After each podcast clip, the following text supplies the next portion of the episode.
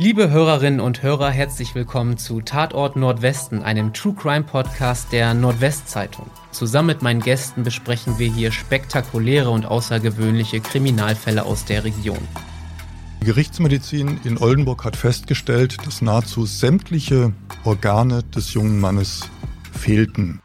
Anhand der Spuren hat die Polizei auch festgestellt, dass es sich um einen Täter handeln muss, der eine Befriedigung, eine sexuelle Befriedigung äh, am Würgen, Fesseln und Knebeln seiner Opfer findet. In beiden Fällen ist äh, genau das auch geschehen. Sie fuhren zwischen dem Kreuz Oldenburg Nord und der Abfahrt Umstede, als plötzlich ein schwerer Holzklotz in die Windschutzscheibe einbrach. Wie kenne der böse Wolf keine Hemmschwellen.